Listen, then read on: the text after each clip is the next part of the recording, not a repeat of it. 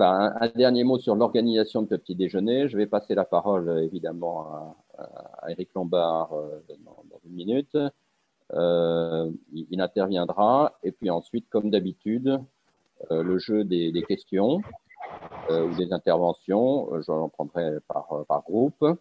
Euh, et puis, ça se terminera, donc, vous savez, on respecte strictement les horaires à la fabrique écologique, ça se terminera donc à 10 heures, comme d'habitude, euh, par trois vœux. Euh, un vœu au, secrétaire général de l'ONU, un vœu au président de la République et un vœu aux citoyens dans la logique de réfléchir à la manière d'accélérer et de réussir la transition écologique. Voilà, merci encore, cher Eric, de, ta, votre participation et, et je vous passe la parole. Merci euh, Géraud, c'est un plaisir de se retrouver autour de ce petit déjeuner. Bon, évidemment, hélas virtuel, mais c'est déjà mieux que de ne pas se parler. Euh, je suis, d'autant plus heureux de, vous retrouver, c'est que effectivement, euh, comme tu le, signalais, c'est une première euh, depuis, enfin en tout cas avec le directeur général, alors que ça fait longtemps qu'on a un partenariat, donc euh, je pense que, c'est bien au-delà de ce partenariat qui est très vivant qu'on se, se, parle. Euh, et je sais effectivement que les équipes travaillent euh, régulièrement ensemble. D'ailleurs, je voudrais vous signaler, même si on ne les voit pas à l'écran, mais je suis avec Nathalie Layani, que j'imagine vous connaissez bien, voilà, qui va se, se, rapprocher, euh, qui nous a fait le plaisir de nous rejoindre il y a maintenant quelques mois pour coordonner justement toutes les initiatives qu'on prend dans le secteur, et Chloé Mathieu, ma chef de cabinet, qui a beaucoup travaillé à la préparation de, de cette rencontre. Alors, euh, je, vais commencer euh, par quelques euh, banalités que, nous connaissons bien, mais juste pour, vérifier qu'on est bien aligné, je, je, suis certain que nous le sommes, sur le fait que la situation est préoccupante euh, je dirais même très préoccupante. Il y a eu euh, une publication euh, le 3 mars dernier, donc c'est tout récent, dans, la revue Nature Climate Change, qui, fait la mesure suivante. La réduction des émissions des énergies fossiles issues de l'accord de Paris sur 5 ans n'a représenté que 10% des efforts nécessaires pour lutter contre le réchauffement. 10%. Euh, donc on est très très loin de l'objectif d'un réchauffement au-dessous de 2 degrés d'ici à la fin du siècle.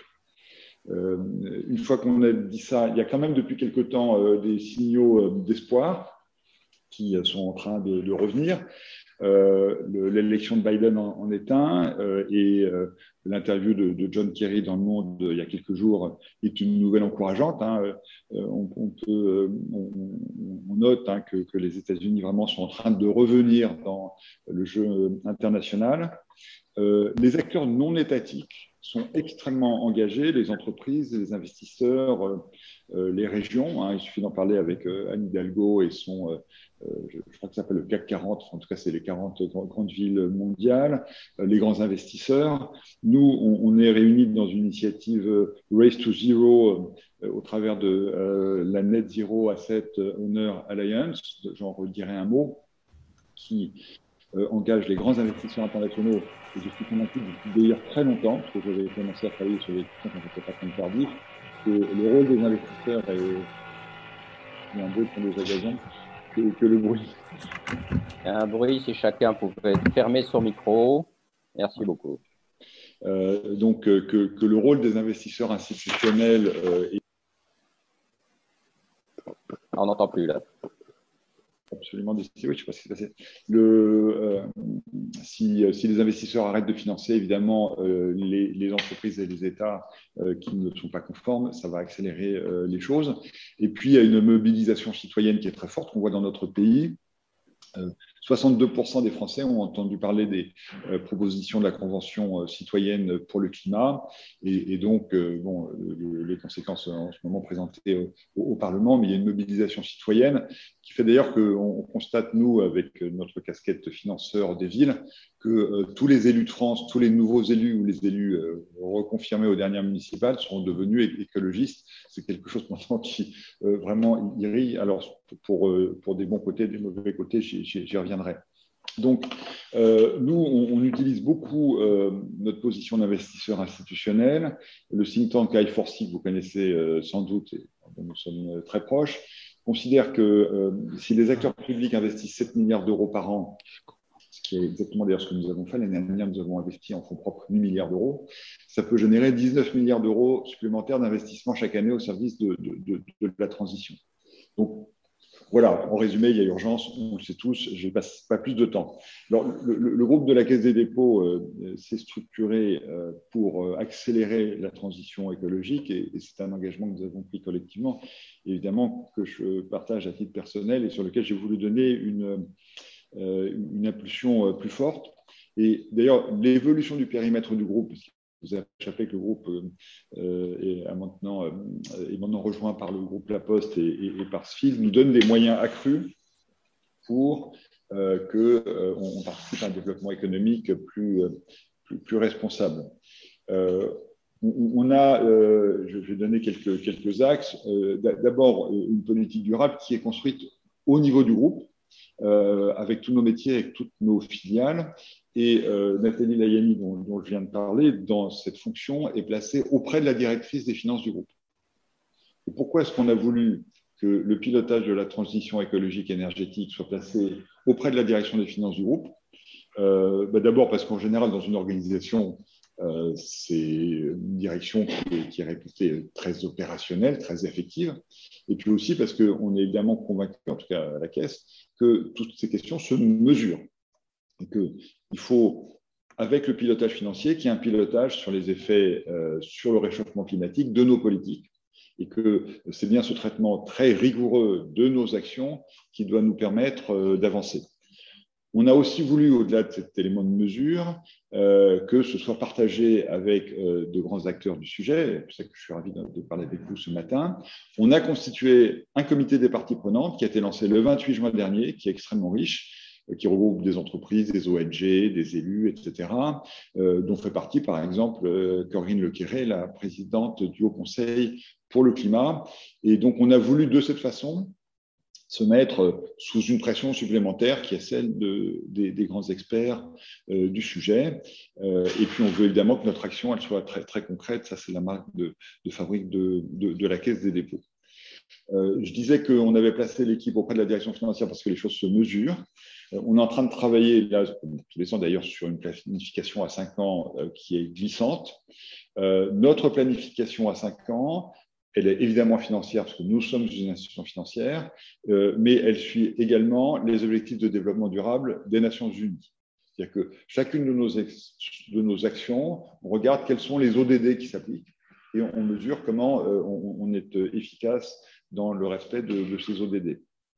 Et puis, on, on, essaye d'avoir une vision très englobante. on sait que le climat, c'est beaucoup la biodiversité. D'ailleurs, vous savez que nous avons une filiale spécialisée euh, à cet effet qui s'appelle CDC euh, Biodiversité. Euh, la cohésion sociale, je fais partie des personnes convaincues que c'est la transformation du fonctionnement social de l'économie qui permettra de contribuer à la transition écologique. Et naturellement, une politique territoriale inclusive, c'est un élément qui est tout à fait essentiel. On pourra reparler du rééquilibrage des territoires qui est en train de, de, de s'opérer. Alors, un mot pour arriver sur les éléments plus, opérationnels. Euh, dans le cadre du plan de relance, euh, en fait, euh, on, a, travaillé sur notre contribution au plan de relance presque il y a un an. En réalité, on était tous en confinement. à ce moment-là, le confinement était absolu. On, on, avait changé notre méthode de travail. Le comité exécutif de la Caisse se réunissait tous les matins pour vraiment faire le lien entre nous et voir comment piloter la maison, qui n'a jamais cessé de fonctionner, évidemment. Et on s'est dit qu'il fallait absolument qu'on contribue à une relance dont on savait bien qu'elle serait nécessaire.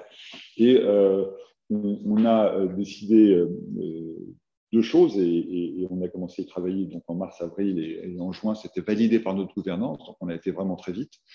D'augmenter nos investissements, passer à 26 milliards d'investissements en fonds propres, donc le montant qui se compare aux 100 milliards mobilisés par l'État, et en, agissant sur quatre priorités, mais qui sont cohérentes. La première, c'est la transition écologique et énergétique, et autour de ça, parce que tout concourt à cela, le soutien aux entreprises, la cohésion sociale et le logement.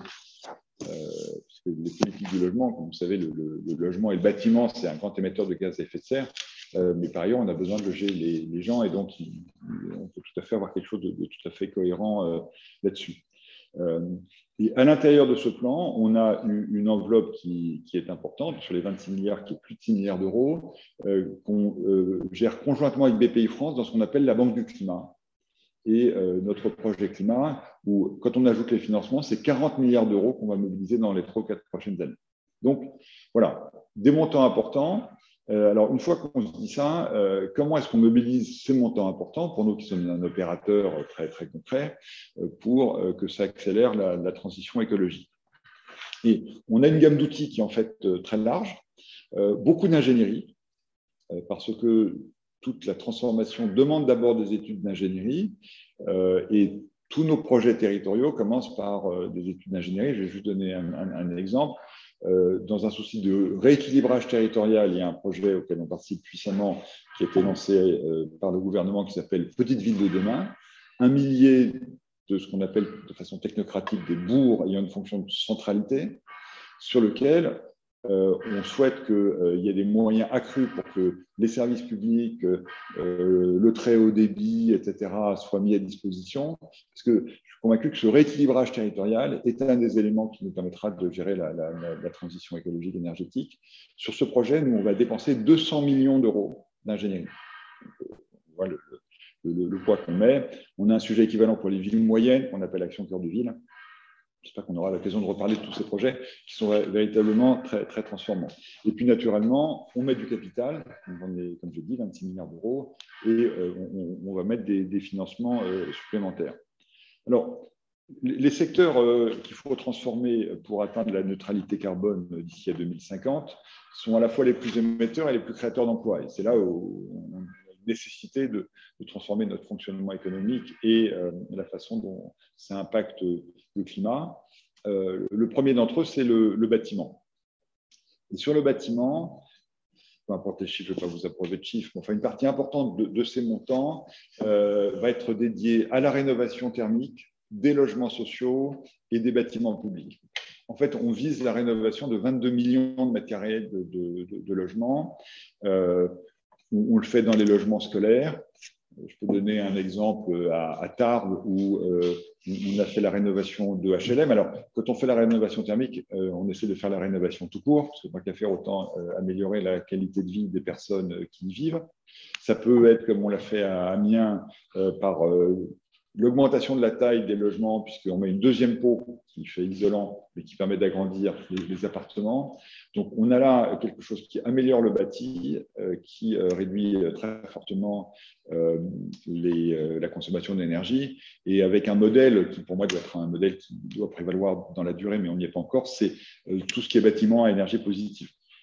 On le fait déjà. J'ai inauguré à Strasbourg une, une tour à énergie positive, une tour de logement à énergie positive, où euh, l'énergie créée par la tour, après avoir chauffé euh, et alimenté les habitants, est, vendue euh, au réseau EDF, ce qui permet d'ailleurs d'alimenter une boucle locale de revenus avec une monnaie locale qui s'appelle le Stuction, qui est dépensée uniquement au profit des producteurs locaux. Donc, on voit bien qu'on a, des boucles locales qui se mettent en place autour de ça.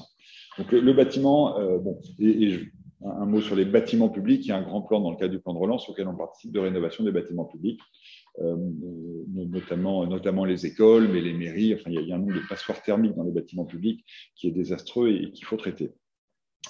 Deuxième thème, évidemment, la production d'énergie renouvelable. Euh, il y a vraiment beaucoup de choses qui se font dans, tous les sens.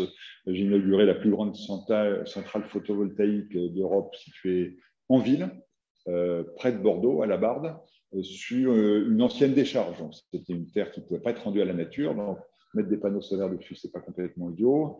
en Guyane, on a un système assez malin de panneaux solaires qui alimentent des batteries, parce qu'en Guyane, il y a du soleil le jour, mais les, Guyanais ont besoin d'énergie plutôt le soir. Et, donc, c'est à Sinamari. Les batteries sont chargées en fin de journée et ça alimente la ville. Tout, ça, c'est des énergies vertes euh, on fait de la biomasse. Euh, tous ces sujets sont en train vraiment d'éclore et, c'est très important qu'on ne manque pas de capital pour, les mettre en place. Et puis tout ce qui est euh, mobilité, évidemment, on constate en tant que, d'abord en tant qu'opérateur nous-mêmes, hein, au travers de Transdev, notre filiale, mais aussi en tant que financeur des collectivités locales, qu'il n'y a pas un projet local maintenant qui ne soit pas selon les cas euh, avec des bus électriques ou des bus à hydrogène. On est d'ailleurs de plus en plus convaincu que l'hydrogène pour les transports un peu, un peu significatifs va sans doute être la technologie gagnante, même bon, si la messe n'est pas dite, si je puis dire. Euh, peut-être pour les particuliers, ce sera plutôt de, l'électrique.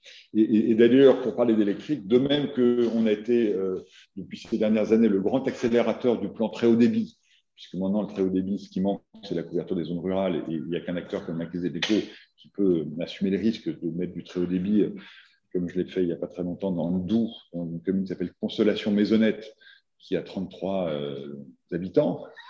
Voilà, donc ça, voilà, il faut avoir le coût du capital de la caisse pour pouvoir faire ce genre de truc. Euh, et, donc, on va faire sur les bornes de recharge électrique ce que nous avons fait sur le très haut débit, veiller à ce qu'il y ait un réseau euh, national. Parce que si on veut qu'il y ait un meilleur équilibre territorial entre les villes moyennes et les petites villes, euh, il faut que dans les villes rurales, les personnes puissent aussi recharger leur véhicule électrique. Sinon, ils vont continuer à rouler au diesel. Pardon, il y a une voiture de pompiers ou de police qui passe sur les quais, ça fait un peu de bruit. Et puis, euh, dans le soutien des entreprises, qui est évidemment indispensable dans la période compte tenu des conséquences de, la crise, euh, on, accompagne, ça c'est beaucoup BPI France qui, le fait, euh, les PME et les PMI dans le diagnostic énergétique, l'évolution de leur modèle, de façon à, ce que la transition se fasse.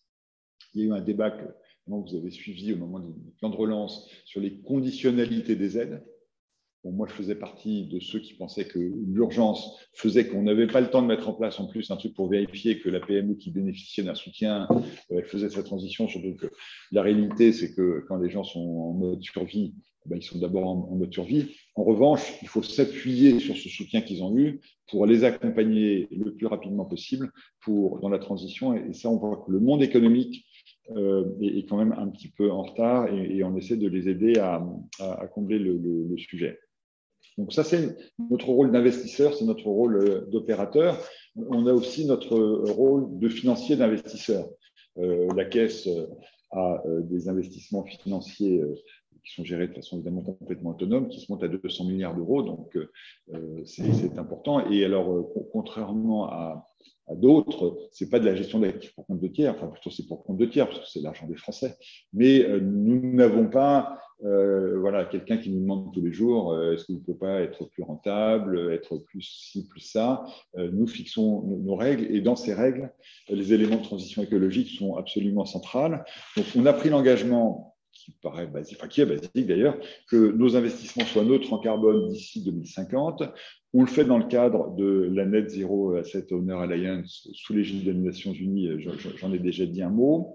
Et avec une trentaine de très grands investisseurs institutionnels dans le monde, on fixe des points d'étape pour que euh, régulièrement on voit les progrès qui sont faits, parce que pour être en 2050, il faut, enfin on s'y est mis d'ailleurs déjà depuis plusieurs années. Dans, quelques jours, on va publier un nouvel objectif sur euh, l'horizon 2025.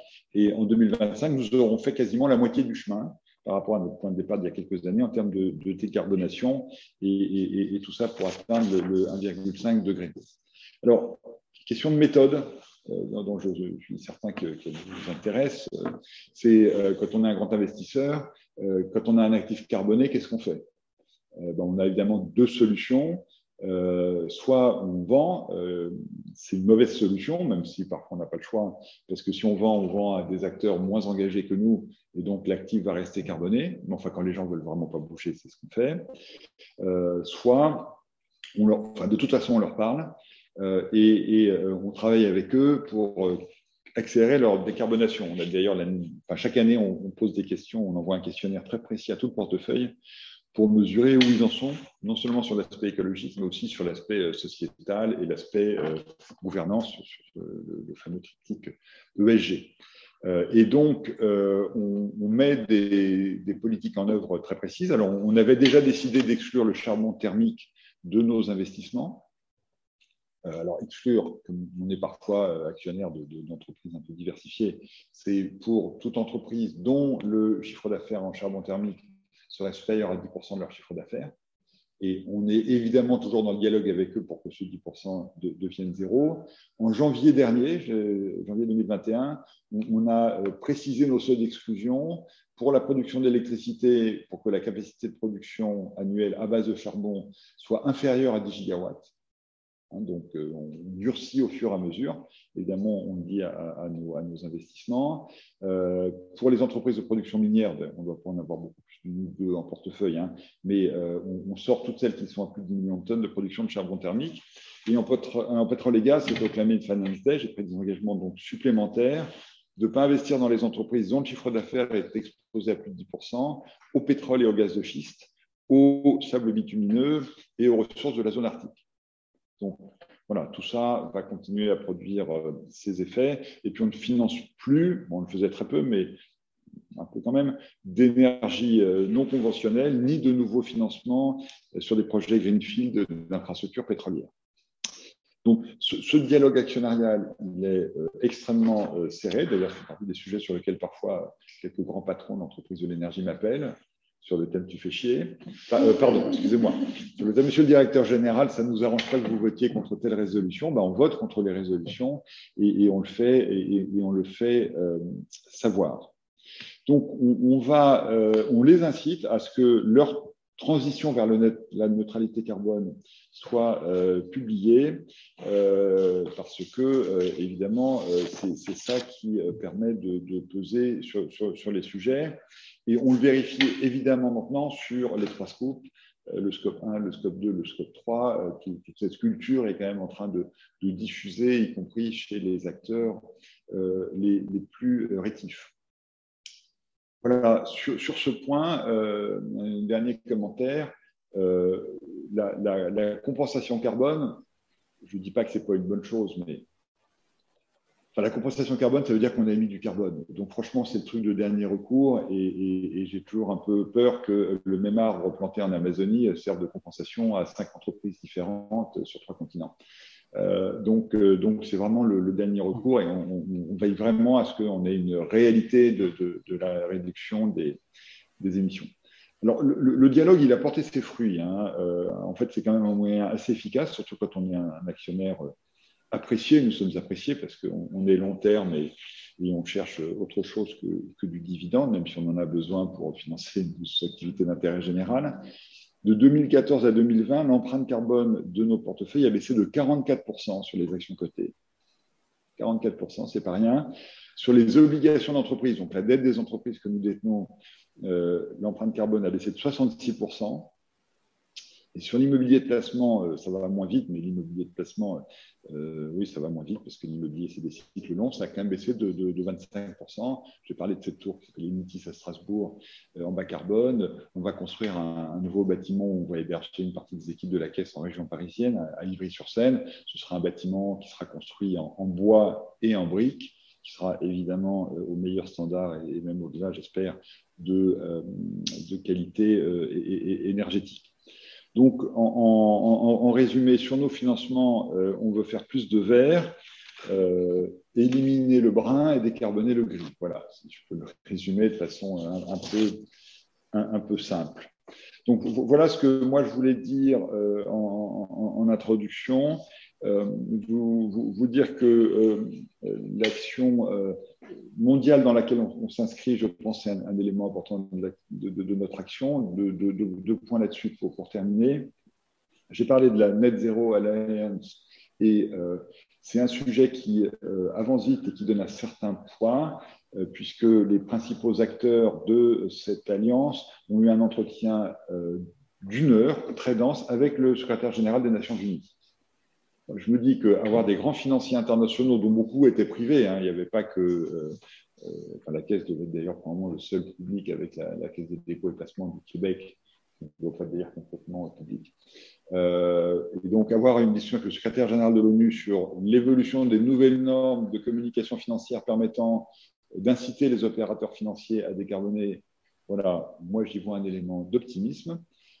et puis, on, a réuni avec Rémi Rioux, le patron de l'Agence française de développement, euh, on a réuni virtuellement, compte tenu du contexte, mais le président de la République a, ouvert cette réunion, nos homologues mondiaux, il y a dans le monde de l'ordre de 410 institutions de banques publiques de développement, un peu comme la Caisse, un peu comme l'AFD, qui représentent une part très importante de l'investissement mondial et en plus une forme, je ne veux pas dire d'autorité morale, parce qu'il ne faut pas non plus se, mettre là où on n'est pas, mais en tout cas de capacité d'influence. euh, et de capacité aussi de donner euh, l'exemple. Et donc la, fédération de tous ces acteurs pour diffuser ces bonnes pratiques et échanger sur la façon de lutter contre le changement climatique me paraît aussi un, élément positif sur lequel euh, nous sommes donc très, très, engagés, parce que évidemment, ce, cette bataille est mondiale. même si la France doit être exemplaire, c'est encore mieux si on peut attirer dans cette affaire d'autres pays. Voilà, cher Géraud, ce que je voulais dire en, introduction. J'espère ne pas avoir été trop long et je suis à votre disposition. Non, merci beaucoup. C'était très clair et très précis et tout à, tout à fait passionnant. Et donc, euh, j'ouvre le, débat, euh, des interventions. Euh, je demande à chacun des intervenants, je me rappelle, de, se présenter en un mot, évidemment, et d'intervenir de manière relativement courte, parce qu'il faut que tout le monde qui a envie de parler puisse le faire. Et je vais prendre deux ou trois ou quatre interventions groupés. Euh, donc, je vois que déjà, donc n'hésitez pas, je vous rappelle la procédure pour intervenir. Il faut mettre sur le chat intervention demandée et je donnerai la parole au fur et à mesure de vos demandes d'intervention. Donc, je donne la parole d'abord à François Demarque. Oui, merci. Bonjour. Euh, je suis un ancien fonctionnaire. Euh, j'ai d'ailleurs fait il y a quelques mois au Conseil général de l'économie un rapport où j'étais en, rapport étroit avec la Caisse des dépôts sur le, la, rénovation énergétique des, établissements scolaires. La question porte sur euh, le logement, euh, la consommation d'espace, euh, le rôle auprès des collectivités territoriales et le rôle auprès des différents maîtres d'ouvrage de, bâtiments. Vous êtes très institutionnel, très branché sur le logement social, donc quelques grands opérateurs, mais également vous, vous aidez les collectivités territoriales à travers l'ingénierie, notamment, vous l'avez rappelé, pour, euh, euh, je dirais, concevoir leur avenir euh, spatial notamment.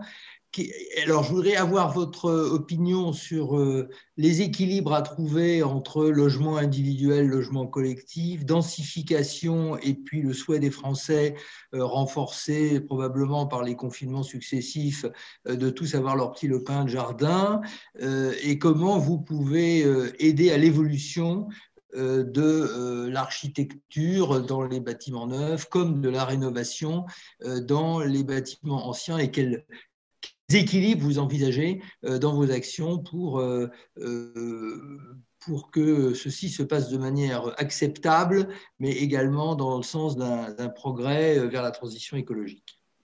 Merci beaucoup François. Donc Guylaine Yerso, puis Lucille Schmitt. Hélène, à toi. Oui, merci beaucoup. Désolée, je n'étant pas présentable, je suis en train de faire de la gym, je, suis, je ne mets pas ma. Voilà.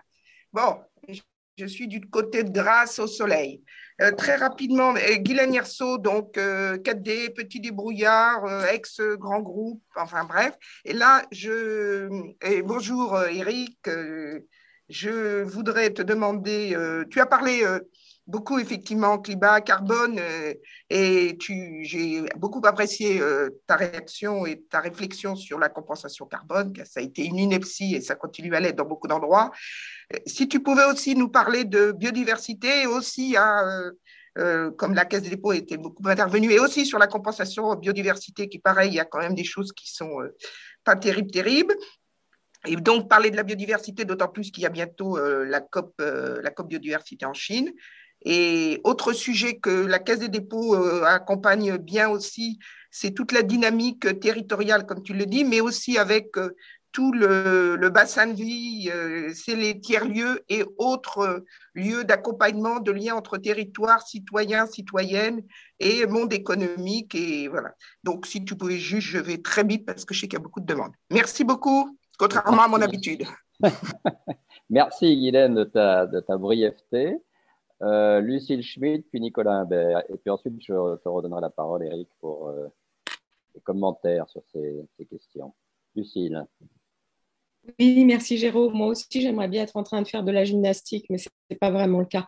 Euh, donc, euh, moi, je voulais vous demander, donc je suis vice-présidente de la Fabrique écologique, et je voulais vous demander sur ces questions d'équipement du territoire, vous avez beaucoup parlé de haut débit, comment est-ce qu'on fait le lien entre un aménagement du territoire plus écologique, par exemple la question de l'empreinte du numérique est posée de plus en plus souvent aujourd'hui, et on voit bien qu'il y a plusieurs types de transitions transition numérique, transition écologique, etc., transition sociale auquel vous êtes référé, et qu'on a beaucoup de mal en fait à faire le lien entre ces transitions et les rendre cohérentes.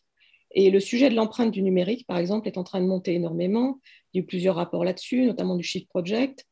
Est-ce que vous avez, vous, à la Caisse des dépôts, euh, vous devriez peut-être être précurseur là-dessus, puisque c'est un enjeu compliqué un enjeu pour la puissance publique? Comment est-ce que vous comptez vous y intéresser alors même que vous êtes un grand acteur de l'équipement du territoire? Merci Lucille. Nicolas. Euh, bonjour, Nicolas Imbert. Euh, donc, euh, je suis directeur de l'ONG Green Cross France et Territoires. Et ma question portait sur la sur l'enjeu d'investisseurs à impact qui est porté par la Caisse des dépôts à savoir que dans les projets euh, territoires d'innovation, plus largement dans un certain nombre de projets grand emprunt, on a vu observer avec beaucoup d'intérêt et co-construit avec des acteurs euh, de la caisse des feuilles de route qui permettaient aux territoires de changer de dimension et d'orientation en massifiant les investissements. Aujourd'hui, on se rend compte que dans le cadre du plan de relance, il y a des zones et des thèmes en jeu qui sont particulièrement importants et impactants. Je citerai la question du ferroviaire. Je citerai également la question de la résilience des stations de montagne qui a ceci de particulier qu'il y a peut-être beaucoup à perdre, mais qu'il y a aussi à gagner, la question de l'évolution euh, du secteur minier, et puis euh, toute la question qui se pose sur les territoires insulaires et sur les territoires en devenir, euh, comme la Nouvelle-Calédonie. Est-ce que sur ces thématique-ci, on va avoir un changement de comportement dans la manière euh, dont la caisse euh, peut euh, mettre en musique tous les acteurs du territoire autour d'un objectif commun. Est-ce que sur la mesure d'impact et sur le fait d'intervenir sur les différents piliers que vous nous avez cités, on va avoir une massification des enjeux? Et comment se passe un petit peu le rôle de partenaire financier sur des enjeux aussi forts et structurants que ceux que je viens de citer? Merci. Je vois que la diversité des questions est très large. Donc, euh, cher Eric, tu, réponds ou tu, fais des commentaires à celles que tu souhaites, bien entendu. Voilà, je te, repasse la parole. Merci. Euh, non, mais je vais, essayer de, rebondir. En plus, c'est vraiment des questions qui sont, passionnantes. Alors, sur, le point de question, sur le point de, François de Marc, euh, pour tout vous dire, c'est ma plus grande préoccupation en ce moment, enfin, à part la préoccupation plus large dont j'ai parlé, parce que on a, euh, on a un besoin euh, qui n'est pas couvert de construction de logements tout court et de logements sociaux en particulier. Euh, logements sociaux, parce qu'on voit bien le logement social, c'est presque 20% des Français qui sont logés dans le logement social, donc c'est essentiel pour nos concitoyens les, plus, dans la situation économique et, la plus modeste. Euh, l'évolution des modes de vie, les familles monoparentales, tout ce que vous connaissez par cœur, fait qu'on a besoin de plus de logements. Et en plus des grands mouvements de population. Hein. La Loire-Atlantique, c'est 45 000 personnes de plus chaque année. Euh, donc euh, voilà, si on ne construit pas à Nantes, c'est pas bien, on va loger tous ces jeunes qui, qui arrivent. Donc, et, puis, et puis un impact économique parce que c'est une activité. Alors, cela dit, la, rénovation thermique est en train de, compenser la construction et donc le secteur au plan économique va pas si mal que ça, malgré la crise. Un peu contre-intuitif, mais, c'est comme ça. Alors, euh, la, théorie, on, la connaît. Euh, il faut lutter contre l'artificialisation des sols. Euh, donc, il faut construire la ville sur la ville, construire un peu en hauteur et construire des logements collectifs plus que des logements individuels. Ça, c'est ce qu'il faut faire si on, veut répondre aux enjeux de transition écologique et climatique. voilà. Et tout ce que je viens de dire, c'est exactement ce dont nos concitoyens ne veulent pas. Donc, donc, on est vraiment dans cette difficulté. Moi, je peux vous dire, parce que je, suis vraiment même angoissé hein, de, cette question de, ralentissement considérable du logement social. Hein. On, construit normalement en France 400 000 logements par an, dont un peu plus de 100 000 logements sociaux, 110 000. L'année dernière, on était à 90 000 logements sociaux construits et à moins de 350 000 logements tout court. on voit bien le, ralentissement. Et, comme je disais de façon un peu ironique dans mon introduction, tous les maires sont écologistes, ce qui est, de notre point de vue, peut-être une bonne chose, mais en réalité, avec une conséquence qui est néfaste, c'est que plus aucun ne veut construire quelques exemples, et c'est juste factuel, hein, il n'y a pas de jugement, mais euh, voilà, Pierre Hermic à Bordeaux, euh, aujourd'hui, considère qu'il faut mieux arrêter de construire. Euh, Johanna Roland à Nantes, je parle de Nantes, que j'ai vu récemment, elle, est bien consciente qu'il faut continuer à construire, mais la majorité dans sa métropole a changé, et donc il faut convaincre cette nouvelle majorité qu'il faut continuer à construire, et ils n'y sont pas. Euh, à Strasbourg, le rythme de construction projeté est insuffisant, bon, etc. etc. Euh, mais encore une fois, euh, ce n'est pas uniquement les élus qui, viennent du mouvement de, de LV qui, sont sur cette ligne. les républicains, les socialistes, tout, le monde est, devenu à cet égard écolo. Encore une fois, c'est sûrement bien en général, mais en, particulier, ça, a pas mal de, difficultés. Donc, on est en train, conjointement avec le mouvement du logement social, avec euh, Emma Akos, qui est maintenant la présidente de l'USH, comme vous savez, d'essayer de convaincre les élus, euh, avec le soutien de la Caisse, euh, d'être quand même un peu plus allant sur cette question du rythme de construction, sachant que le temps passe. Hein, les municipales, c'était il y a bientôt un an, et les mandats municipaux sont, sont, courts, ils sont longs, enfin, par rapport au rythme de construction, ils sont courts. Aujourd'hui, la réalité, c'est que on n'a pas la réponse à cette question. L'élément favorable, euh, c'est que la lucidité, c'est quand même toujours une première étape avant d'avancer, c'est qu'il y a une prise de conscience. Hein. Vous avez entendu euh, la ministre Emmanuel Vargon, euh, qu'on soutient vigoureusement dans cette démarche, qui a lancé un plan d'accélération de la construction du logement social. Et donc, l'exécutif, le, les associations d'élus, enfin, il commence à y avoir une prise de conscience là-dessus. Mais encore une fois, une fois qu'on dit ça, il y a une contradiction qui aujourd'hui est à la main des élus entre la lutte contre l'artificialisation des sols qui est évidente et qui est impérative, et le besoin de construire et la volonté de construire des Français. Moi, dans, mon mandat, il y a des trucs qui m'ont un peu irrité, euh, enfin, il y a beaucoup de trucs qui m'irritent d'ailleurs, euh, mais euh, quand j'ai vu à Marseille que des logements sociaux étaient construits, Marseille, c'est la commune est très étendue, comme vous savez, au, pied, des montagnes, dans un endroit d'ailleurs merveilleux, dans la nature, et à deux kilomètres de la station de bus la plus proche, qui elle-même était loin de la station de métro. Pas comme ça qu'on fait une, vie, moderne et correspondant à l'impératif de lutte contre le réchauffement climatique. Mais on est dessus, et il y a un peu là-dessus une fonction militante. Alors, à mon avis, c'est aussi celle du DG de la Caisse, donc euh, ça, va bien, mais sur lequel il faut vraiment convaincre que, cette transformation, il faut la faire. Alors, euh, sur le, point de, de que, que, je salue, euh, sur la biodiversité. Bon, moi, quand je suis arrivé à la caisse, je, pensais que, que CDC Biodiversité euh, allait devenir rapidement une des plus grandes filiales de la caisse à l'échelle de CNP Assurance ou de BPI France. Bon, ça, avance, ça avance moins vite au plan économique. Au plan économique, c'est pas grave, ça, ça, avance surtout moins vite parce que, en réalité, le, projet de biodiversité, c'est de la vraie compensation. Hein. Ce qu'on fait à Cossure, c'est vraiment prendre des terrains qui sont pollués, qui sont pourris, et de rétablir là-dedans la, diversité. Ce qu'on fait dans Nature 2050 euh, sur euh, une cinquantaine de, lieux euh, sur, le territoire, c'est de, euh, c'est véritablement de ramener de la biodiversité là où elle a disparu ou de faire de, la vraie compensation. Simplement, ça se fait de moins en moins. Et en fait, euh, D'abord, on ne construit plus tellement d'autoroutes, euh, trucs comme ça, qui étaient des grands pourvoyeurs de, demandes de biodiversité, mais les, acteurs essayent plutôt d'échapper à ça, ce qui, est, un peu embêtant. Alors, on a, un grand sujet, mais enfin, qui va être très long et qui est motivant, c'est Fessenheim, hein, sur lequel on travaille déjà euh, puisqu'on se projette dans l'après-Fessenheim et euh, CDC Biodiversité est, est impliqué. Euh, mais, mais, moi, je trouve que la question de la biodiversité, aujourd'hui, n'est pas traitée avec le niveau de, sérieux et d'engagement qui va bien. on, a fait, je pense, une avancée l'année dernière, parce que comme nous savons, pour, avoir, pour agir, il faut mesurer. Pour mesurer, il faut avoir un outil de mesure. Et CDC Biodiversité a créé un outil qu'on appelle le Global Biodiversity Score, qui mesure l'impact sur la biodiversité des activités. Bon, euh, on n'est pas encore à utiliser, le GBS, comme, on dit, comme on utilise aujourd'hui l'impact carbone avec la mesure, la, viser la neutralité, la compensation. je trouve que c'est un sujet sur lequel on, on n'avance pas assez et qui n'est pas assez pris en main par, par, par, les élus. dans le cadre du One Planet on s'est quand même engagé à augmenter notre action dans ce domaine et donc on ne désespère pas de revenir en, liaison avec les différentes autorités.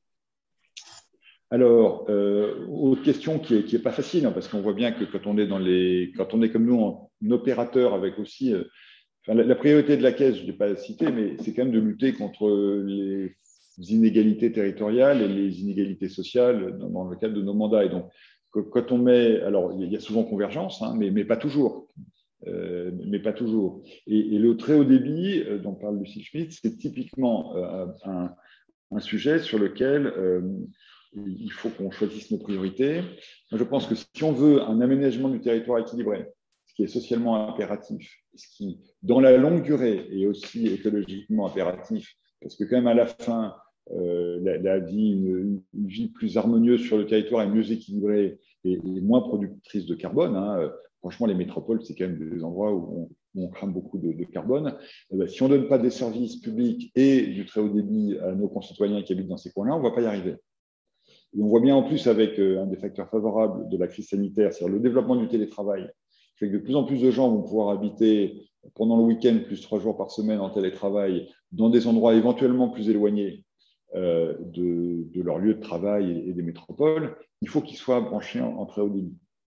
Donc c'est pour ça que nous, on ne lâche pas là-dessus. En revanche, on travaille beaucoup sur les compensations. Euh, L'empreinte carbone de tout ce qui est digital et de tout ce qui est ferme de données, c'est quand même de la consommation d'électricité. Et si l'électricité est produite par des éoliennes ou des panneaux solaires, euh, le problème il est aussi partiellement traité. Et donc, moi, je pense qu'on a intérêt à avoir éventuellement un peu plus de champs d'éoliennes pour financer euh, du très haut débit qui permet à nos concitoyens de rester euh, sur les territoires où ils veulent vivre, plutôt que de dire non, on fait du très haut débit dans les métropoles, on voit bien que ça a un impact.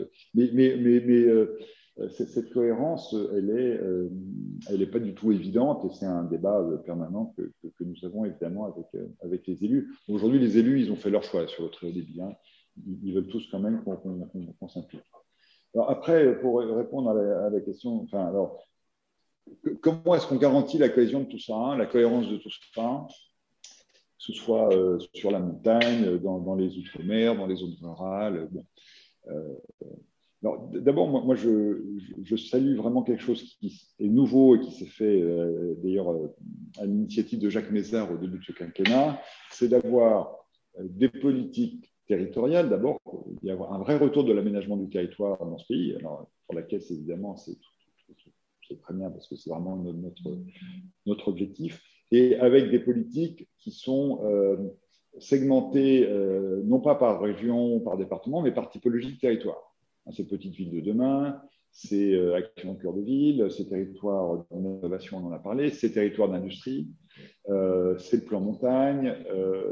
Donc, donc, il y, a, des réflexions euh, euh, euh, par, typologie de territoire. Comment ça se passe dans la vraie vie, en tout cas celle que moi je pratique ben, On est en démocratie, ce qui est quand même plutôt une bonne chose, et à la fin, c'est les élus qui coordonnent et qui décident.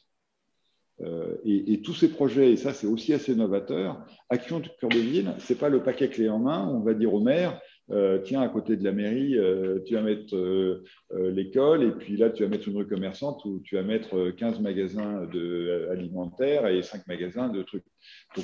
on leur met des outils à disposition et les élus, alors tout ça peut être contractualisé, hein, dans le des contrats de État-région et, des contrats sur des, périmètres de plus de taille, mais c'est les élus qui font leur projet de ville et leur projet de territoire. et évidemment, on les conseille quand on met de l'ingénierie, euh, on a des arrière-pensées. C'est que, euh, euh, bon, si, un élu nous propose un truc où il ne va pas régler dans un aménagement de ville les passoires thermiques qu'il a, s'il ne va pas faire sa rénovation HLM, s'il ne va pas veiller à ce qu'il y ait un équilibre entre le logement social et le logement pas social, on va, lui dire. on n'est pas du tout passif. Et, et, les équipes de la Caisse sont au contraire très engagées. Mais la réalité, c'est qu'à la fin de cet arbitrage, ce sont les élus qui le font. Et, il y a des arbitrages extrêmement divers.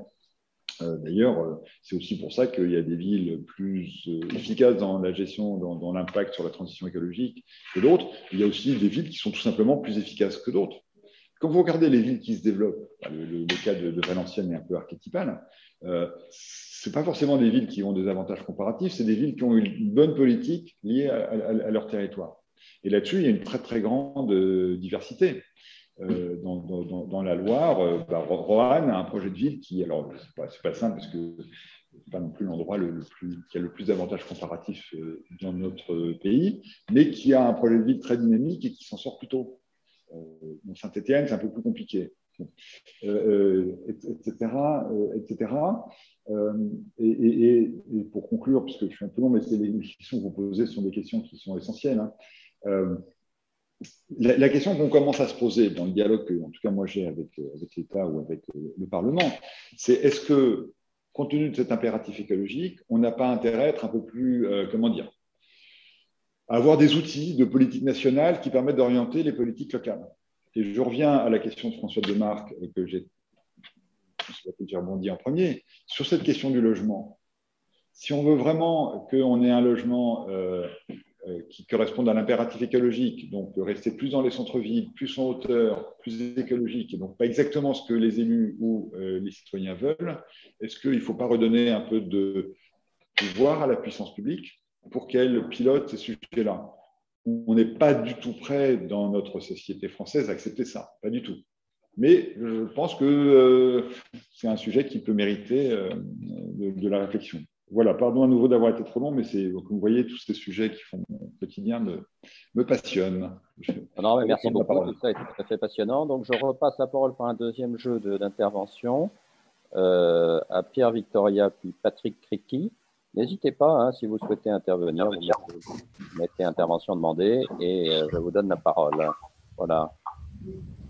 Donc, Pierre Victoria. Oui, bonjour, euh, Pierre Victoria. Donc, j'étais jusqu'à la fin d'année directeur du développement durable de Veolia et j'étais euh, et j'ai également été administrateur de Veolia en tant que représentant des salariés. Je voudrais à la fois apporter un témoignage et, poser une question. Euh, mon témoignage d'abord, c'est de dire à quel point, euh, au sein de Veolia, à la fois dans mes fonctions de directeur du développement durable, mais aussi au sein du conseil d'administration où la Caisse des dépôts est présente, euh, j'ai eu un soutien extrêmement fort, toujours de la Caisse, pour travailler sur les questions de transition euh, et de prise d'engagement fort de l'entreprise sur euh, les questions climatiques. Et en clair, on n'aurait jamais euh, réussi à obtenir euh, d'être sur notre trajectoire de degré et garantie SBTI si la caisse n'avait pas été un aiguillon euh, à la fois vis-à-vis de la direction et à la fois au sein du conseil d'administration. Donc, je, voudrais dire ce rôle essentiel qu'a la Caisse des dépôts là où elle est dans les conseils d'administration des grandes entreprises pour porter la voix et faire en sorte que les entreprises prennent des responsabilités quelquefois complexes, hein, puisqu'une entreprise comme Veolia a dû gérer aussi la question de sa transition dans le charbon, puisque elle a 3% de son, son, activité, mais qui correspond à 30% de ses émissions de gaz à effet de serre dans des activités charbon, notamment dans les pays de l'Est. Donc ça, c'était mon témoignage important. Euh, la deuxième chose, c'est la question qui se pose ensuite euh, sur les engagements des entreprises en matière climatique. C'est-à-dire que nous, nous avons été, Veolia, euh, donc agréé SBTI dans le cadre d'une trajectoire de degré avant que SBTI décide sur, la base du rapport du GIEC de passer au 1 degré, à 1 degré, euh, on a fait toutes les études possibles et imaginables sur la possibilité d'être sur une trajectoire à 1 degré, ce qui n'est effectivement compatible qu'avec des sommes extrêmement importantes en matière de compensation. Nous avons renoncé à être sur 1 degré et en même temps, on voit beaucoup d'entreprises qui ont pris des engagements, ou plus exactement l'engagement d'étudier des trajectoires à 1,5 degré qui pour la plupart, tout en disant pour certaines d'entre elles que de toute façon, ils n'y arriveraient pas. Ce que je veux dire, c'est que dans les engagements climatiques des entreprises, il y a une partie qui est une partie de réalité d'engagement avec des, des, des, engagements publics, c'est notamment ce qu'est SPTI, et puis il y a une logique de, de, de d'engagement que j'appelle un peu artificielles qu'on voit notamment au moment des COP où on signe des choses dont on sait en même temps où on les signe que de toute façon on n'arrivera pas à, y atteindre. Et ma question c'est de savoir est-ce que la Caisse des dépôts peut mettre un peu de rationalité dans tout ça et continuer à faire en sorte que les entreprises prennent des engagements sur lesquels ils sont capables de tenir et non pas sur des engagements sur lesquels de toute façon on fait ça pour faire plaisir quelque part à la société, aux uns et aux autres, mais sans véritablement croire qu'on s'inscrit dans une logique de transition. Merci Pierre. Donc Patrick Criqui, puis Sébastien Delpont, puis Dominique Pialot. Oui, bonjour. Euh, je voudrais avoir votre retour. Présente-toi, Patrick, si ça t'ennuie pas. Pardon, excusez-moi. Euh, Patrick Criqui, directeur de recherche émérite au CNRS et Enerdata. Euh, je souhaiterais avoir votre réaction sur les, les, réflexions qui sont menées à la Caisse des dépôts sur un sujet qui me paraît aujourd'hui prendre une dimension très importante, qui est celui de l'hydrogène. Euh, l'hydrogène qu'on a pu considérer un peu comme un business cyclique, mais pour lequel on peut se demander aujourd'hui si dans le contexte de la neutralité carbone, euh, ça n'apparaît pas comme une hypothèse assez centrale, une hypothèse technologique assez centrale pour la, décarbonation, mais pas tant des transports peut-être que plutôt de, l'industrie. En tout cas, il y a là une dimension très importante. Et c'est un sujet qui a à la fois une dimension nationale, on l'a vu dans les plans de relance européens, également le, le, Green New Deal, mais aussi une dimension régionale. Il y a des projets euh, zéro euh, émission, euh, zéro net emission valley dans la région Aura et aussi, et c'est peut-être là peut-être pour moi le plus important, à l'international, puisque euh, on commence à explorer des hypothèses d'un développement massif de l'hydrogène dans les pays, par exemple, d'Afrique du Nord, avec euh, ce que j'appellerais une deuxième chance pour des industries industrialisantes euh, fondées sur les renouvelables et durables. Donc, je voulais savoir si vous aviez une réflexion sur ces questions. Merci Patrick. Alors je vais compléter moi cette question en posant la question suivante. Euh, est-ce que, le problème ne se pose pas forcément tout de suite aujourd'hui, mais est-ce que c'est possible et raisonnable euh, d'investir massivement euh, dans des réseaux d'un côté électrique et d'autre côté hydrogène? Est-ce qu'il n'y a pas quand même à un moment donné, il n'y aura pas quand même à un moment donné, alors je sais bien qu'aujourd'hui c'est surtout sur les poids lourds et les, les cars, etc., mais si on considère que c'est l'avenir, est-ce qu'il n'y aura pas à un moment donné quand même un choix à faire dans ce domaine Voilà, Sébastien Delpont. Bonjour à tous. Euh, donc Sébastien Delpont, euh, je suis dirigeant d'une société de services à l'environnement qui s'appelle donc Greenflex. Euh, ma question était la suivante. On voit qu'effectivement aujourd'hui la politique de la caisse a été pas mal de mettre à disposition des outils. vous l'exposiez pour les communes pour leur permettre de faire des choix plus éclairés en matière de transition. Est-ce qu'il n'y a pas une nouvelle étape et comment vous imaginez le rôle de la Caisse des dépôts de passer de la mise à disposition d'outils à fixer des conditionnalités plus fortes de l'accès à ces financements par rapport à quelques standards de solutions je m'expose, c'est de se dire qu'on a un grand défi qui est de rendre les solutions écologiques plus abordables en termes de coûts pour arriver à en dupliquer à grande échelle l'utilisation. Et parfois, faire émerger, éviter que 1000 demandeurs, par exemple publics ou privés, aient 1000 exigences différentes, ça permet de massivement baisser ses coûts. On l'a vu sur le bio, parce que toutes les communes françaises disent un jour par semaine dans les cantines c'est bio. Ça donne un signal très fort au marché, ça permet de structurer une filière qui rend la production bio moins chère. Il y a des collectivités qui commencent à acheter des trams ensemble sur quelques standards de niveau. On travaille, y compris avec les équipes de la caisse, à faire des rénovations zéro énergie avec des centrales d'achat interbailleurs. On voit cette dynamique parce qu'on fait de l'achat groupé ou qu'on fait émerger des grands standards communs, et pas forcément un seul, mais sur ces questions de l'alimentation, du transport, de la rénovation, ça va permettre de donner cette visibilité aux filières économiques pour éviter qu'on finance en tout cas un musée des démonstrateurs, où on a 1000 démonstrateurs de tout, et plutôt arriver à une logique où on va financer quelques grandes catégories de solutions. Alors ça peut être 40, 50 plutôt que 1000, mais qui vont derrière permettre d'adresser massivement à grande échelle et qu'on arrive à dupliquer ça. Mais la question, c'est qu'effectivement, pour éviter que 1000 élus et 1000 décisions avec 1000 critères différents, quand bien même tous vertueux, pour le rendre plus accessible Est-ce qu'il n'y a pas un enjeu en gros du financeur qui est de fixer une forme d'éconconditionnalité pour faire émerger ces grands standards de solutions qui pourront démocratiser au plus grand nombre l'accès à ces solutions Je serais intéressé de votre regard là-dessus. Merci beaucoup. Dominique Pialot. Euh, bonjour à tous, vous m'entendez bien? Très bien. Parfait. Euh, oui, donc Dominique Pialot, je suis journaliste spécialisée sur les sujets de transition écologique euh, que j'ai couvert pour la Tribune pendant une dizaine d'années. Et j'ai maintenant euh, cofondé un média qui s'appelle Climatico, qui s'adresse aux collectivités locales, aux entreprises, sur les sujets essentiellement de climat et de biodiversité. Et à ce titre, bah, je vois passer des expérimentations, des idées, des innovations.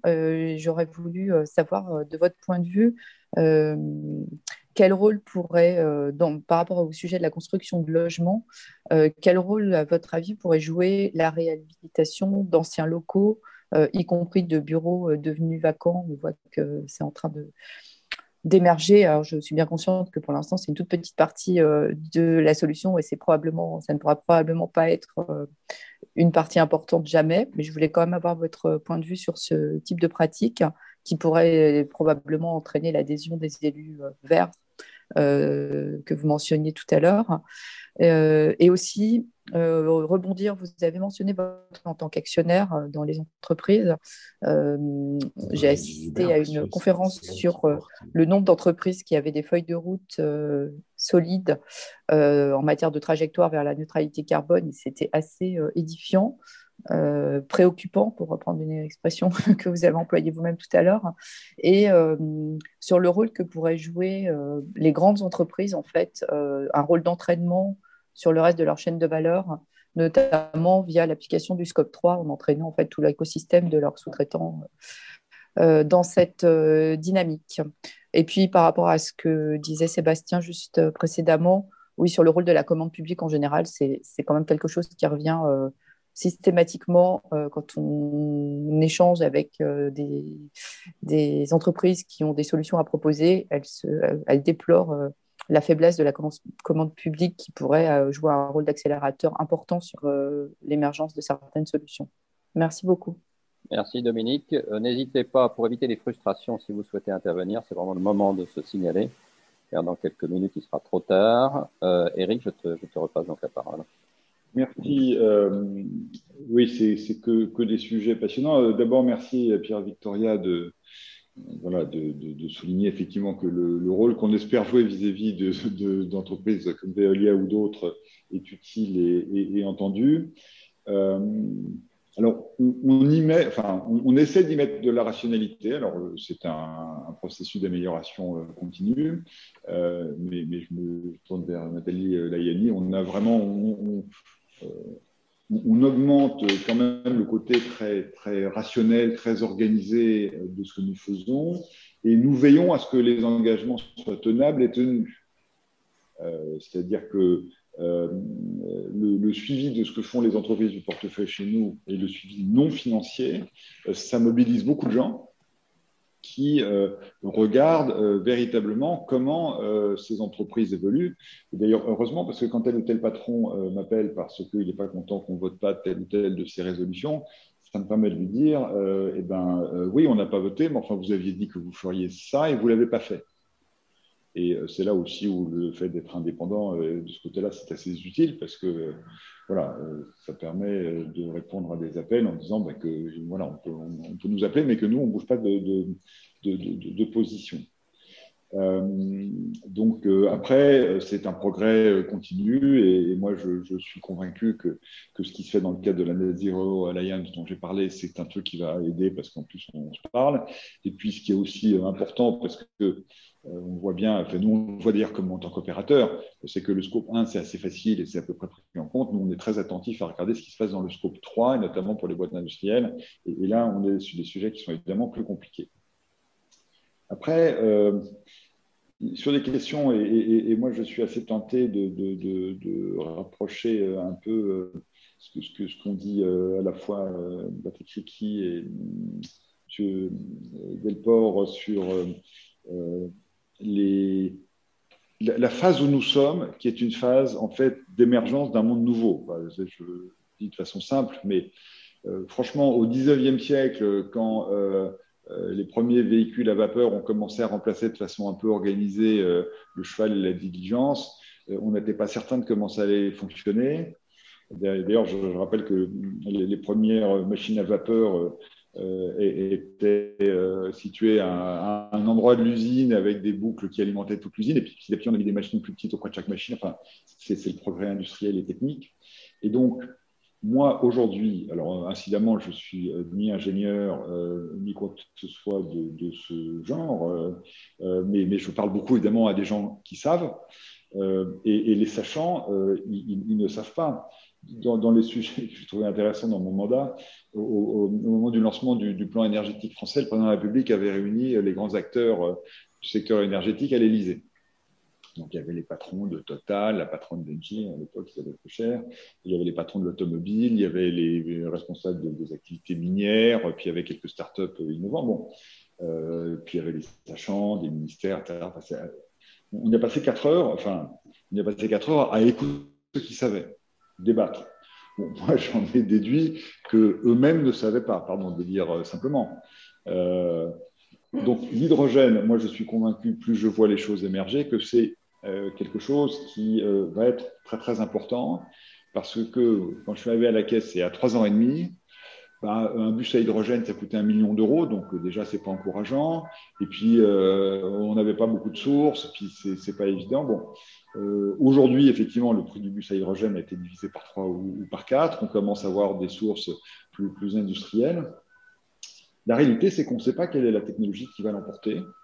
D'abord, sur euh, la distribution, euh, bah, l'avantage de tous les réseaux de tuyaux de gaz, c'est pour ça que nous, on est content d'être actionnaire de GRT Gaz, euh, c'est que peut-être demain, ce qui transporte du gaz va permettre de transporter les gaz de la transition écologique énergétique, du méthane, de l'hydrogène ou autre. Hein. D'après ce que je comprends, technologiquement, ça peut fonctionner. Mais la réalité aujourd'hui, c'est que ces technologies se font concurrence. J'ai inauguré dans les Bauges du Rhône une station de distribution d'énergie euh, du 21e siècle, où on a euh, des prises électriques, alors dans plus de plusieurs standards, parce que comme euh, pour le moment tout ça n'a pas convergé, par exemple, les véhicules de la Poste, qui est quand même la plus grande flotte de véhicules électriques d'Europe, n'est pas sur les mêmes standards que Renault, qui avait un standard un peu différent que celui qui est en train d'émerger. Donc pour le moment, euh, dans une station moderne, il faut euh, plusieurs standards. Et puis c'est une station où on peut avoir euh, de l'hydrogène liquide à disposition pour les camions. Il y a de plus en plus de flottes de camions européens qui fonctionnent à hydrogène. Donc voilà. D'ailleurs, je crois qu'il n'y a même pas d'essence dans cette station. Il faut dire l'essence est abondante par ailleurs. Et donc, moi, moi je pense qu'on est dans une phase où il n'y a pas de stabilisation des technologies, tout ça avance très vite. Euh, les, prix baissent, euh, les réseaux de distribution le mettent en place. Cette affaire dont je vous parle dans les Bouches du Rhône, j'y étais parce que la Caisse est investisseur, parce qu'il faut aider ce genre de développement, mais c'est fondamentalement un privé qui est l'animateur de cette affaire-là, qui s'appelle Proviridis l'entreprise. Donc, je pense qu'il faut accepter euh, qu'il y ait concurrence entre ces différents sujets, puis on, va bien voir euh, ce qui va émerger. Donc, Bureau, pour répondre à ta question, bah oui, aujourd'hui, on est bien euh, obligé d'investir dans les réseaux d'électricité ou, d'hydrogène. Il y a un truc intéressant, c'est qu'on se dit que peut-être, si on a par exemple des grands champs d'éoliennes dans le nord de l'Europe, on a dans le nord de l'Europe des grands champs d'éoliennes, pour transporter l'électricité euh, dans les zones de consommation, par exemple en région parisienne, on a peut-être intérêt à transformer l'électricité en hydrogène, faire circuler l'hydrogène dans les tuyaux qui existent et retransformer en électricité après. Euh, et les énergéticiens à qui j'en ai parlé me, disent que bah, pour le moment, on ne sait pas encore quelle est l'option qui marchera le mieux entre des réseaux de transport d'électricité qui crament beaucoup quand même de chaleur et des réseaux de, transformation où on crame de l'énergie dans la transformation. Donc voilà, moi, je vais laisser euh, à la fois les scientifiques et la vie économique arbitrer. et j'ai envie de répondre à la même question sur la question des démonstrateurs. Oui, en ce moment, il y a un foisonnement de projets. À Dijon, j'ai vu un truc vachement intéressant qu'on finance dans le cadre de territoire d'innovation, euh, qui est comment veiller à ce que dans 20 ans, euh, Dijon soit alimenté euh, alimentaire par de la production locale, 30 km alentour ça c'est très vertueux. Je dois reconnaître que quand, ça fait longtemps que j'achète plus de haricots verts qui, viennent du Kenya, mais maintenant j'ai envie d'insulter les gens qui les vendent, parce que en plus pour avoir été au Kenya, je, vois les, dégâts que, ça fait. Donc ces idées de boucle locale, elles sont très pertinentes. Maintenant, est-ce que c'est la boucle locale à 30 km à la ronde, comme à Dijon, comme à Tours, euh, sur le toit des HLM, ce qui se fait aussi? Vachement bien parce qu'en plus, c'est ainsi des gens qui n'ont pas forcément l'habitude d'acheter euh, des fruits et des légumes. Bah, du coup, d'abord d'apprendre à leurs enfants comment ça fonctionne et puis d'acheter pour, moins cher. Donc, moi, je trouve plutôt sympa qu'il y ait ce foisonnement d'initiatives. Euh, parce que c'est ça qui fait l'innovation. Vous avez parlé à un moment de, ce qui se passe en, en ARA. Effectivement, j'avais été sur le projet dans la Drôme de Drôme Valley, avec aussi une boucle locale à la fois au plan énergétique, au plan industriel, au plan de l'alimentation.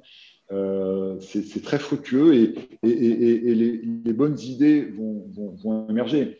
Et, nous, dans ce que, ce que, fait la Caisse, il y a un sujet dont je n'ai pas parlé mais qui me semble utile, c'est de mettre en réseau toutes les personnes qui font ça. Alors, encore une fois, il faut que les réseaux soient dimensionnés. Mais dans le cadre de euh, Action Cœur de Ville, tous les ans, on réunit les 222 maires des villes concernées. Et ils échangent.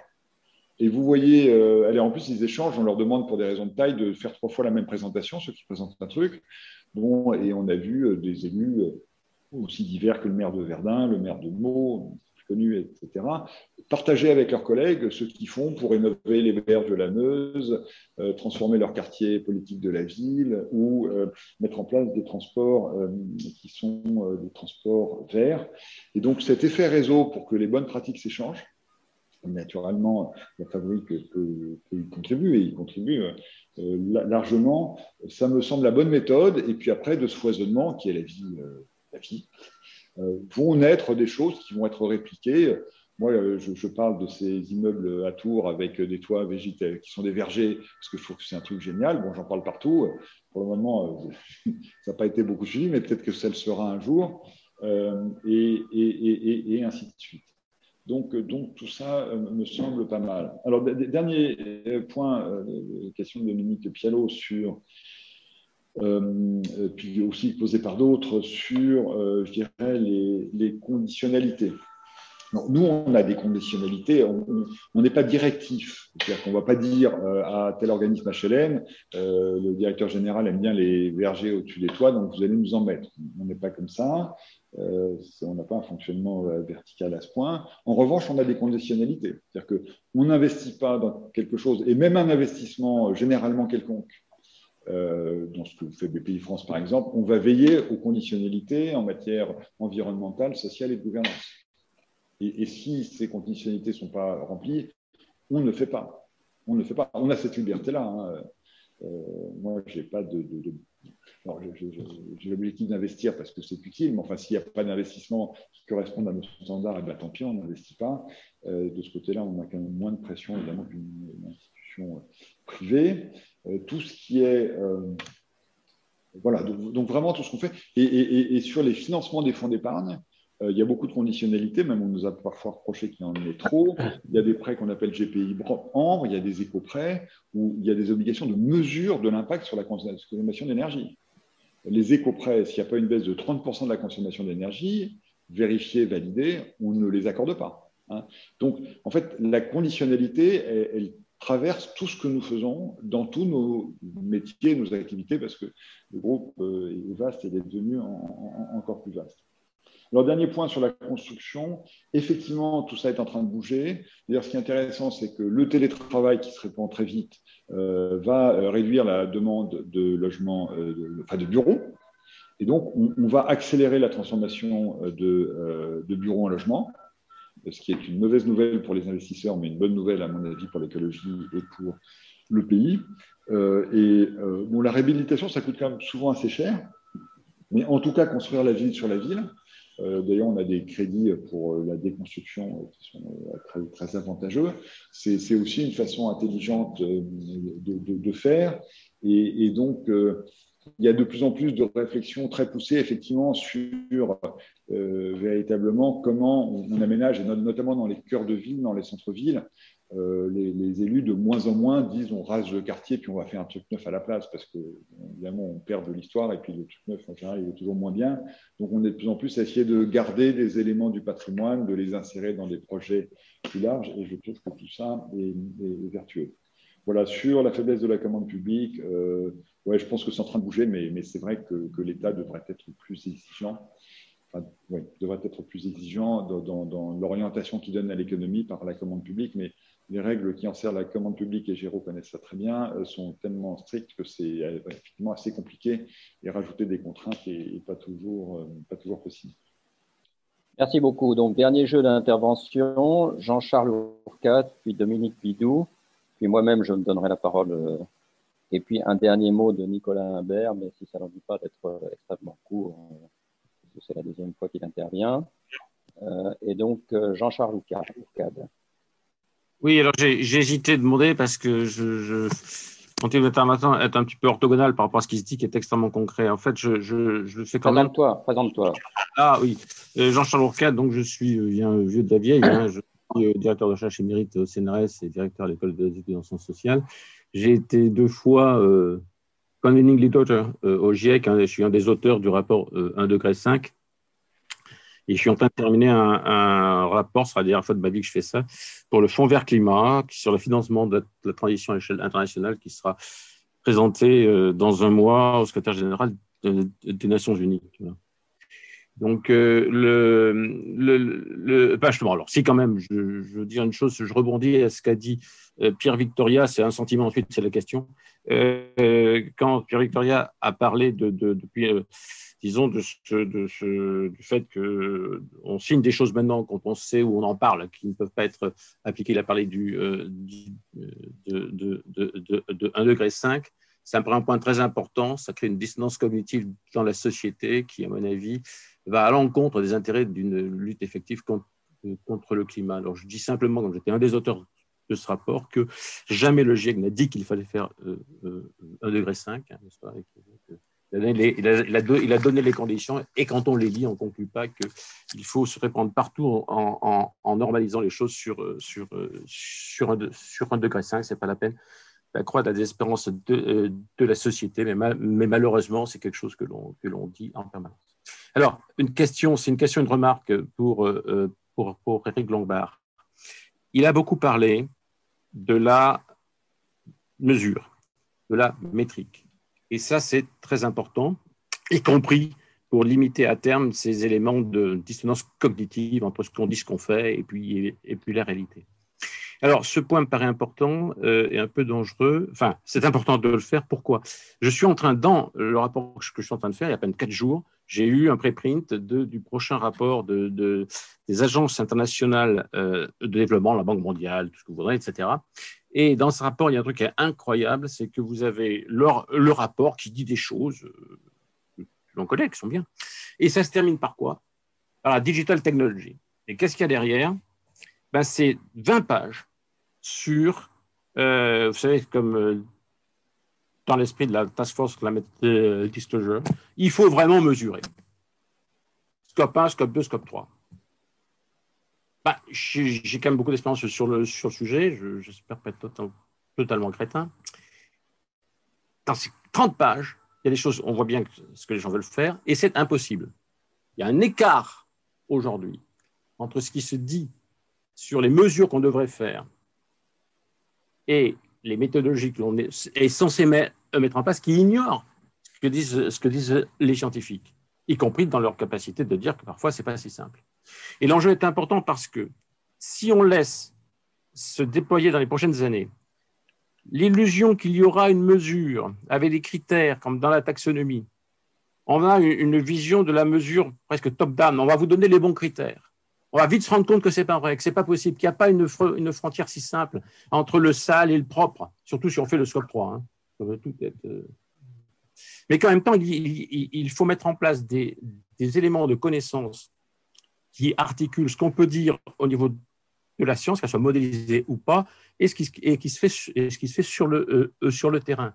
Je suis frappé qu'il y ait une déperdition, une non-capitalisation euh, des expériences de terrain. Je pense qu'il est possible, grâce aux technologies digitales, de résoudre ça. Mais donc, je demanderai à, euh, monsieur, à monsieur Éric Lombard, s'il pouvait, alors je peux lui envoyer des documents sur ça, hein. dans les cercles internationaux dans lesquels euh, euh, il, a, de l'influence euh, et qu'il rencontre que les gens ne se précipitent pas sur, sur des choses qui vont, conduire, qui vont conduire à des impasses, c'est-à-dire un très bon marché pour les experts ou pour les communicants, mais avec des choses qui vont avoir beaucoup d'impact et à mon avis relativement négatif sur le terrain, parce que quand vous regardez ça, vous dites que vous ouvrez un champ de controverse partout, et qui va geler les, euh, les initiatives. Les gens seulement vont dire oui, nous, euh, nous sommes propres, donc on, donc on ne fait rien. Quoi. Voilà, donc j'ai lu ça il y, a, il, y a, il y, a, à peine quatre jours. Je vais le mettre dans mon rapport que je suis en train de terminer maintenant. Donc c'est une demande, euh, qu'une euh, question. quand Merci, Jean un scope 2 3, c'est très important, mais disons, j'ai un petit. voilà. Merci. Dominique, Bidou. Oui, bonjour. Euh, J'étais frappé par ce que disait Eric présente, Dominique. Pardon Ah oui, Moi, je suis ancien directeur au ministère de l'Environnement, ancien président de l'association HQE, enfin bref, ancien. Euh, et j'étais surpris, de, enfin, je suis très intéressé par euh, la remarque d'Éric Lombard sur le, décalage entre euh, ce que les gens veulent et ce qu'il faudrait faire. Et euh, ça me vient, j'ai une citation de d'un paysagiste célèbre, Gilles, Clément, qui me vient à l'esprit, qui dit qu'il faut faire avec le plus possible et contre le moins possible. Et donc, euh, je me dis, est-ce que, au lieu finalement de, lutter contre les envies des gens, est-ce qu'il ne faut pas rendre leurs envies plus écologistes, écologiques, pardon C'est-à-dire euh, faire en sorte que, euh, par exemple, la maison individuelle est fortement demandée et avec le télétravail, cette demande ne va pas décroître. Est-ce qu'on peut orienter la construction de maisons individuelles, leur conception, etc., pour faire que la maison individuelle soit finalement favorable. Elle a des atouts, elle peut capter l'énergie plus facilement, etc. Enfin, je ne vais pas faire, le, disons, l'apologie de la maison individuelle, mais je sais qu'on peut faire mieux avec la maison individuelle. Merci. C'est un, exemple. Hein. Et je vois aussi le, rapport. Euh, tout à l'heure, Eric euh, Lombard parlait d'une opération à Castres. Et il disait, on fait de la rénovation, puis au, passage, on ne fait pas de la rénovation thermique, on fait de la rénovation tout court. Oui, mais pourquoi ne le dit-on pas plus fortement? Parce que la rénovation thermique, ce n'est pas populaire, tout le monde s'en fiche. En revanche, l'amélioration de l'habitat, ça, c'est quelque chose qui intéresse directement les gens. Et Merci, donc, on amènera les gens oui, je vais vite. Merci. Changer de discours et le, rapport de, Pierre-René Lemar va exactement dans ce sens-là. Très bien. Alors, moi, je pose simplement la question suivante. Euh, nous ne sommes pas du tout sur la trajectoire, euh, et même avec des mesures envisagées, voire même proposées, nous, ne le serons pas. Euh, et il y a un dossier qui a disparu de l'actualité et, des débats, c'est la tarification du carbone. nous sommes en train de travailler dessus au niveau de la fabrique écologique. Bien sûr, il y a les projets au niveau européen, il y a un certain nombre de choses. Mais moi, je serais intéressé par avoir ta, vision de, de, la manière. Je crois que tout le monde considère à juste titre que ce dossier mérite d'être rediscuté. Euh, et, je voulais avoir un peu ta vision sur ce sujet. Quelles sont les, les possibilités et qu'est-ce que, comment on pourrait un tout petit peu avancer un tout petit peu plus vite sur ce sujet? Alors, je passe la parole, mais vraiment, Nicolas, je, m'excuse de te le dire, un mot, parce que tu es déjà intervenu. Et puis Sylvie Landriev, un mot, et puis on, passe la parole à Eric. OK. Euh, en mot, et merci euh, Géraud, euh, on a parlé de la diversité de l'expertise et de la question du rapport des Français à l'expertise aux sachants. La France a cette particularité d'avoir fait le Minitel, le Concorde et les centrales nucléaires qui se sont révélées de vraies impasses et de vraies problématiques aussi sur les générations futures. Et aujourd'hui, on se rend compte qu'il y a un méchant entre une génération d'experts et euh, une génération et une diversité d'experts de la génération suivante qui sont Comment est-ce qu'on arrive à avoir cette diversité euh, d'expertise qui fait que pour rebondir sur ce que disait Jean-Charles Laurcade juste avant, on arrive à avoir des investissements sereins dans des choses qui ne sont pas des technologiques, mais qui sont complémentaires les unes des autres en un nombre réduit? Merci Sylvie Landriev. Un mot, hein, vraiment une minute. Euh, bonjour, donc, je suis Sylvie Landriev, je dirige le Forum Vie Mobile, qui est un institut de recherche sur la mobilité financé par la SNCF. Une question simple et concrète, quelle est la position de la Caisse des dépôts sur la comptabilité environnementale? Très bien. Eric, je te repasse la parole et je te laisserai conclure avec les trois vœux, si ça, Merci. te convient. Euh, bon, effectivement, en deux minutes, J'entends bien le, commentaire de, de, de, certainement un meilleur spécialiste que moi sur ces questions. Moi, j'ai une vision euh, à la fois politique et opérationnelle. Euh, voilà, si on veut atteindre qu'il faut exprimer clairement pour fédérer. Euh, et puis, euh, sinon, on n'avance pas. Il vaut mieux que cet objectif soit ambitieux parce que c'est quand même mobilisateur. Euh, peut-être parce que je suis suffisamment compétent, mais, je pense qu'en tout cas, on peut profondément transformer la façon dont notre économie impacte l'environnement. D'ailleurs, on peut faire des impacts également positifs sur le sur la gouvernance, puisque tout ça est lié. Et que ce qui crée de la dissonance cognitive, comme vous dites, de mon point de vue, c'est qu'on n'est pas cohérent dans l'action. si on est cohérent dans l'action, eh bien, les gens sont engagés, euh, ils voient qu'on presse, et euh, il arrive même que parfois on ait des bonnes euh, surprises donc, en tout cas, on va continuer à porter cet objectif d'un degré 5. Donc, je, je, sais bien que ce n'est pas un actif qui était qui que ce soit, mais nous, on en fait quelque chose qui pour nous est vraiment un, objectif euh, important. Alors, euh, par, rapport à ce que vous dites sur euh, Dominique Bidot, sur il faudrait faire avec, oui, on est, on, bien d'accord. Alors, simplement, et c'est vrai que la maison individuelle, c'est très bien parce qu'on peut mettre des panneaux solaires sur le toit, mais, mais, faire des maisons individuelles sans artificialisation des sols, moi, quand même, je ne sais pas faire. Donc, voilà, il y a quand même tout un tas de choses que veulent les gens et puis on leur dit qu'ils ne peuvent pas. Avant, ils voulaient rouler à 150 km/h sur les petites routes. Maintenant, ils ne le font pas. Enfin bon, euh, voilà, ça renvoie des débats politiques compliqués. Hein. Enfin, j'ai dit dès le début que c'était un sujet très compliqué. Euh, mais, mais, je pense qu'il faudra quand même mettre un peu, un peu de contraintes parce que sinon, on ne va pas y arriver. Géro, sur la tarification carbone, écoute, moi, je, pense que c'est un bon sujet sur euh, les, sujets entre pays, sur les sujets internationaux. Euh, on voit bien qu'à l'intérieur d'un pays, euh, quand même, il, faut, il faut avoir des moyens pour être un petit émetteur. C'est plus simple d'avoir un bel ville et une belle voiture électrique que d'avoir un diesel dans une zone rurale où on est obligé de faire des kilomètres pour remplir ses missions, quelle qu'elle soit, qu'on soit agriculteur ou, ou, ou, commerçant. Et donc, les Gilets jaunes nous ont bien montré que à l'intérieur d'un pays au niveau des individus. C'est un truc, en tout cas pour le moment, on n'a pas trouvé la clé ou alors on met simplement pas, pas les moyens. Voilà. Euh, comment gérer la diversité d'expertise? Franchement, euh, je, je, ne sais pas, mais je, je pense que ça, c'est la vie, euh, encore une fois, telle qu'elle se développe dans nos sociétés. Il y a la confrontation, il y a les échanges, il y a l'intervention des différentes parties prenantes, et c'est ça qui permet de générer des, progrès. Euh, je ne pense pas qu'on puisse espérer euh, organiser tout ça. Voilà.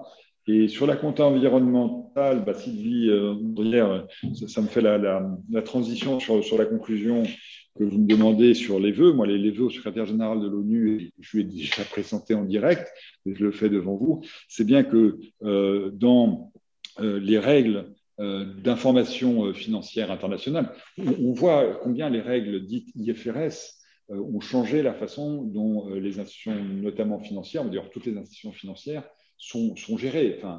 D'une façon dans laquelle je me suis opposé depuis que je travaille, euh, donc avec un total insuccès, mais, mais je, je, peux bien mesurer, parce que je suis ça depuis le début, parce que je pensais bien que ça avait des, ça avait des effets pervers, et ça, des effets pervers, je vous le confirme.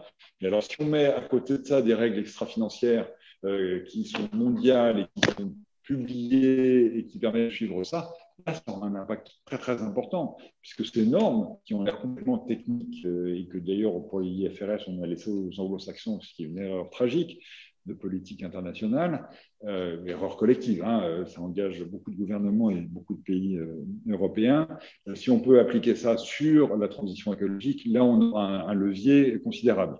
Donc ça, ça c'est ma, mon vœu vis-à-vis du secrétaire général de l'ONU.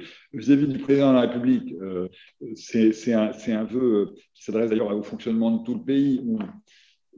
On, essaie de faire la caisse. Alors, à la caisse, c'est plus facile parce que c'est une institution qui est mais de veiller à ce que les questions de transition écologique et énergétique irriguent toutes nos politiques, parce que sinon, on ne va pas y arriver. On voit bien que sur le fonctionnement de l'État, on n'y est pas tout à fait. On n'y est pas tout à fait. Ça progresse hein, quand même, euh, la, cause progresse, mais euh, sans doute une coordination interministérielle euh, dans, dans, sens plus, plus, plus constante serait utile. et, euh, sans, sans, prêter aux thèses marxistes sur le dépérissement de l'État, mais enfin qui ont évidemment toujours un enseignement intéressant, euh, le jour où il n'y aura plus de ministère de la transition écologique, euh, je ne demande pas de à la ministre, eh ben ça montrera que c'est partagé par tout le monde et c'est sans doute ce type d'objectif qu'il faut rechercher. Quant aux citoyens, ce que vous dites et vos réactions montrent bien que c'est aussi un sujet d'expertise. Euh, les sujets de transition écologique ne sont pas des sujets euh, simples. Et, que parfois les disciplines, euh, on, on, voit bien, on gère la société forestière, hein, 300 000 hectares de forêt. On, sait bien, je ne vais pas développer pour ceux qui ne savent pas, qu'une forêt entretenue est un piège à carbone, une forêt pas entretenue plutôt un piège à carbone et même peut générer du carbone. Bon. Donc la gestion de forêt, ce n'est pas un truc simple et la forêt n'est pas écologique par nature, elle est écologique si elle est gérée. Et, tout est comme ça dans ce domaine. Et donc, il faut, je pense, former nos concitoyens pour qu'ils connaissent les bons gestes et qu'ils aient la bonne compréhension de ce que c'est l'économie plus, euh, plus écologique, encore une fois, plus inclusive, et les, deux vont avec. Donc, voilà mon, troisième vœu.